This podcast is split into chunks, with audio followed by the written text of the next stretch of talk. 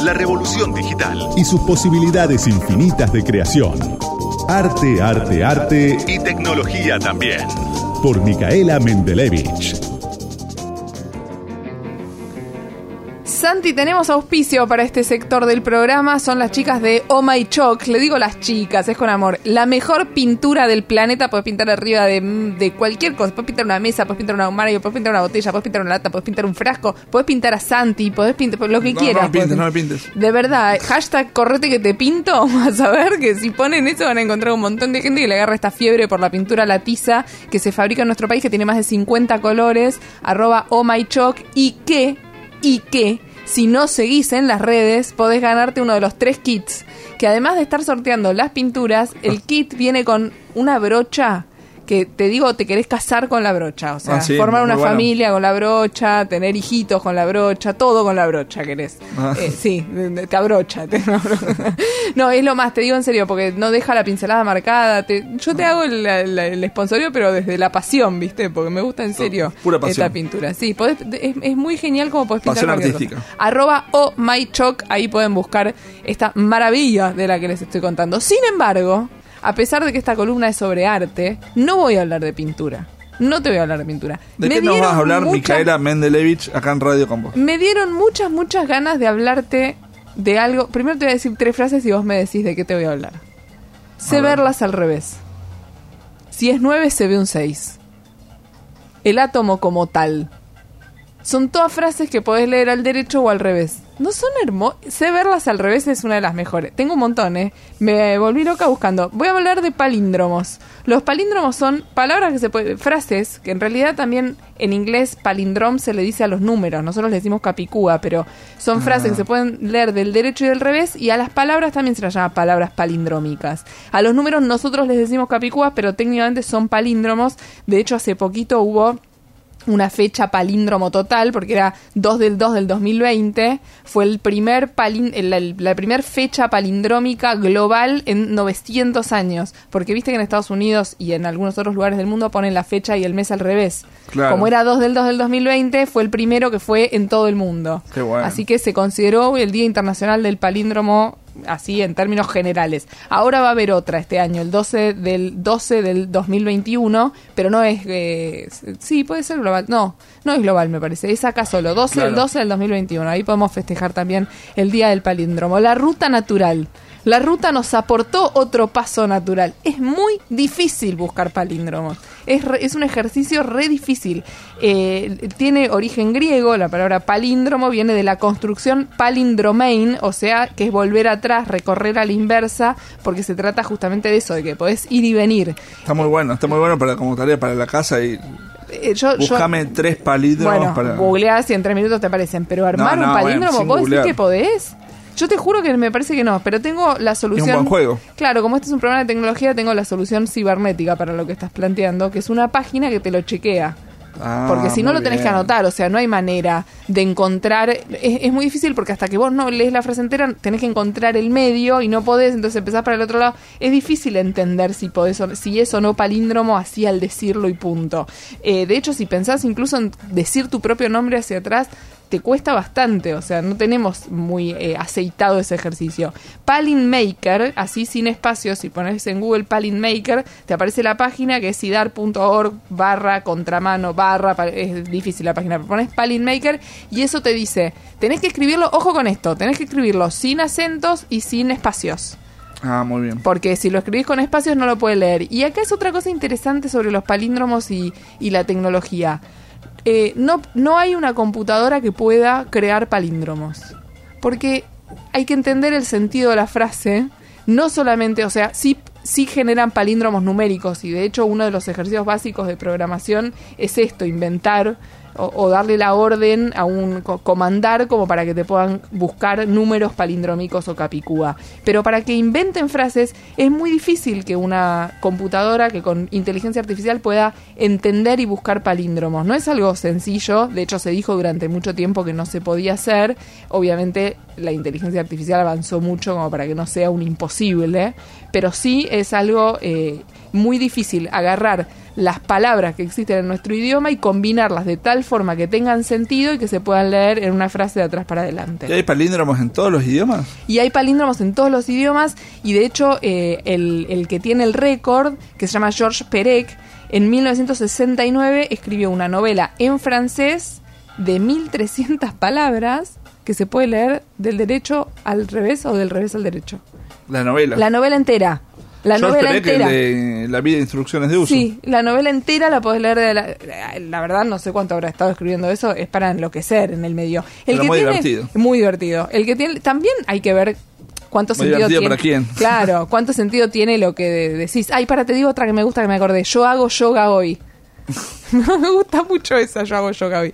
Eh, el que tiene el récord argentino de palíndromos es un escritor cordobés, Juan Filloy, que, eh, que tenía una fascinación por los palíndromos, que de hecho escribió un libro que se llama Carcino, que es eh, cangrejo en griego, porque los cangrejos caminan para atrás, y él tenía mucha fascinación. Dice que escribió como más de 8.000 palíndromos. Yo estuve mirando los palíndromos de Filloy, hay algunos brillantes, dentro de esos 8.000 hay otros que dale, o sea, me he tirado los pelos, pues Juan, el palíndromo que escribiste. Pero escribió también eh, dos novelas en, en torno a los palíndromos, como en relación a los palíndromos. Y también hay dos, un cuento de Cortázar y un cuento de Borges, eh, que, que giran en torno a un palíndromo. El de Cortázar está en deshoras y de- arranca con un palíndromo y después habla un rato sobre eso. Y en Rayuela, Cortázar lo nombra a Filloy. Ah, la mira. maga le pregunta por Filloy. O sea, tenía de como esa secta de escritores del boom latinoamericano de ese momento. Filloy estaba como considerado uno de los eh, de, de los intelectuales estos que buscaban. Además, te- son el problema con los libros de Filloy es que se jactaba de conocer eh, más palabras que cualquier ser humano común y de usarlas y entonces a veces son medio trabadas las no- es difícil leerlo muy difícil Claro. mucho más que a Borges pero para buscar los palíndromos está buenísimo el, el- eh, lo que me gusta de mirarlo del tema de la computadora y el palíndromo es que es algo humano es muy humano estar buscando Claro. palíndromos y hacer juegos de palabras y, y- y pensar en estos en estas secuencias eh, largas y de cómo poder combinarlas. Te digo un par más para cerrar, ¿querés? Así los Dale, dejo pensando dale. en palíndromos. Luz azul, ese, es- Ah, ese es está muy fácil, bueno. es lindo. Anita la balatina. Bueno, uno muy famoso, allí tapa Menem zapatilla.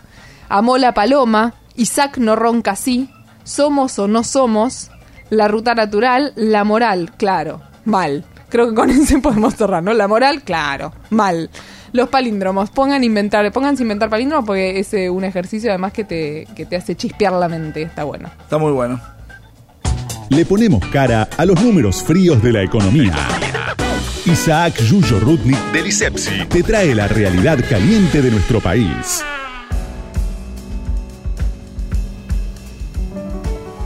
Santi, como todos los domingos, vamos a charlar un ratito sobre los números y la economía con Yuyo Rudnik, director del ISEPSI. Hola Yuyo, ¿cómo estás?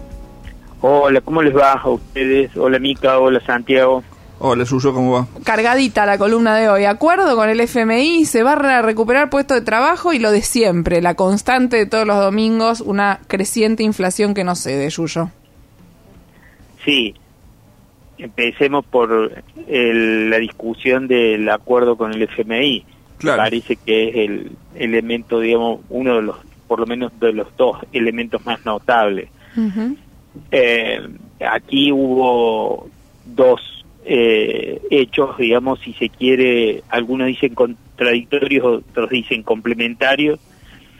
Un discurso muy fuerte de la vicepresidenta eh, denunciando algunos aspectos de cómo fue la, el endeudamiento en la época de Macri y planteando fundamentalmente que en este momento el país no tiene recursos para pagar esa deuda y por otro lado, prácticamente simultáneamente, las reuniones que eh, llevó a cabo el ministro Martín Guzmán con su misión, que viajó especialmente para eh, entrevistarse con los eh, funcionarios del fondo y con la presidenta del fondo. En líneas generales, ahí las, las, las entrevistas aparecen como que fueron amigables y muy llamativamente en el comunicado final conjunto después de la reunión de la reunión con los técnicos con los técnicos más importantes que siguen la, negociación con la Argentina parece una un elemento interesante, un elemento nuevo,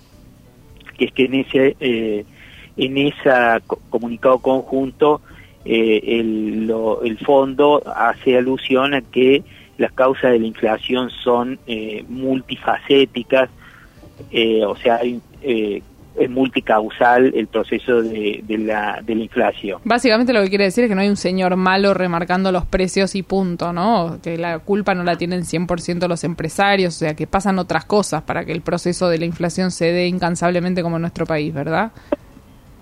En realidad es eso, pero también el hecho de que el fondo siempre ha planteado y en consonancia con la afirmación de los sectores más neoliberales, que la causa fundamental del, de la inflación es la mayor emisión monetaria. Mm. Y que entonces... La darle a la maquinita. Exactamente, y que fundamentalmente para que no haya inflación tiene que haber reducción del déficit fiscal. Reducción del déficit fiscal significa imposibilidad del Estado, de los Estados, para eh, intervenir en, en aspectos centrales de la economía, por ejemplo, en situaciones como la que tuvimos el año pasado, de una recesión muy profunda eh, como consecuencia de la pandemia, eh, la posibilidad de, te- de, de- de llevar adelante políticas anticíclicas que permitan eh, o reactivar la economía o por lo menos acolchonar los efectos de la, de la parálisis. Entonces, eh, las, políticas del- de los neoliberales, la política del fondo, siempre esto tiene que quedar librado a la, a la- al movimiento de los mercados y tienen que evitarse las intervenciones del Estado y por lo, me- y por lo tanto el déficit fiscal tiene que, que reducirse. Ahora el fondo no está eh, diciendo, por lo menos en este comunicado, que esa sea eh, la única causa y por lo pronto no debería ser la única solución. Claro.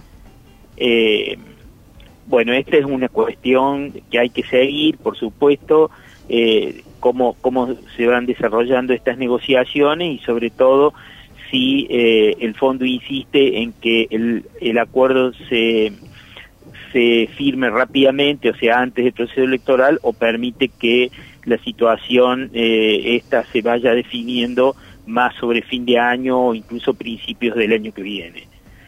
Eh, el otro anuncio importante en el terreno económico fue el que hizo el INDEC respecto al, al, al mercado de trabajo eh, el, en cuanto al resultado de- del año pasado. Eh, terminó el año anterior con una desocupación del 11%. Eh, ahí hay una cantidad de elementos que se pueden desagregar y, y- y analizar, pero yo me quedo con lo que está sucediendo en este primer mes del año, este primer bimestre, que es que la recuperación del empleo, hay una cierta recuperación, pero está sentada fundamentalmente en el crecimiento del empleo informal, Mm. más que del empleo en blanco. Mm. Y esto es una, una situación que hay que seguir porque da la impresión, o puede llegar a suceder, que la recuperación económica que se vaya produciendo este año eh, tenga la característica de que el empleo que vaya, la oferta de empleo que vaya, que se vaya produciendo tenga esa característica de eh, una prevalencia del empleo informal y entonces estamos ante una situación en que eh, No se generan puestos nuevos de, de trabajo registrado. O sea, básicamente. Exactamente, exactamente. Aparte, en, en lo que decía el INDEC, también hay, hay algunos hay algunas franjas etarias que son bien preocupantes, ¿no? El tema de las mujeres más jóvenes, donde alcanza casi a un cuarto de la población o más. Exactamente, el 26%. El 26% en el caso de las mujeres jóvenes, del 19% en el caso de los hombres jóvenes. Y ahí, si me permiten un asterisco, hay un tema con las escuelas cerradas o las escuelas abiertas que es fundamental. Que es fundamental. En el 90% de los hogares, las que cuidamos personas somos las mujeres, somos las mamás. Y si no está la escuela como posibilidad de tiempo para ir a trabajar, es muy difícil. Totalmente, totalmente. Y además con el régimen actual que los que los chicos este tienen que ir en horarios cortados, los hermanos tienen que ir en en horarios este eh, diferentes, no pueden estar dentro del mismo horario en algunas en algunas provincias. Eh, obviamente esto agrava agrava eh, la situación. El tema es que eh, si el trabajo eh, principal, los empleos en, en número, la cantidad más importante de empleo que se ofrece es uno- un, un empleo, digamos, con de características fundamentalmente informales no registradas, esto conlleva menores sueldos. Y menores sueldos eh, implica de que difícilmente puedan alcanzar los 60 mil pesos en que hoy está la canasta básica total y entonces los jefes y jefas de esas familias que tengan esas remuneraciones no van a eh, emerger por arriba de la línea de pobreza aun cuando tengan eh, tengan un trabajo que tenga de cierta estabilidad pero de carácter informal. Entonces bueno a, si a esto le agregamos y en todo caso a la próxima desarrollamos mejor de nuevo eh, la situación inflacionaria Claro.